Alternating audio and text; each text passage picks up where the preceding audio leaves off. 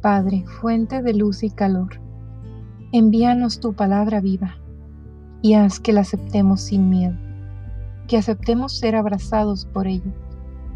Venga tu palabra, Señor, y una vez encendido en nuestros corazones tu fuego inextinguible, nosotros mismos seremos portadores de ese fuego, unos para otros.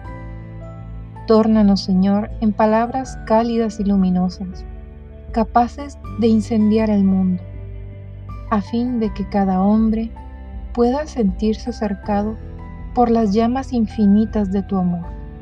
Amén.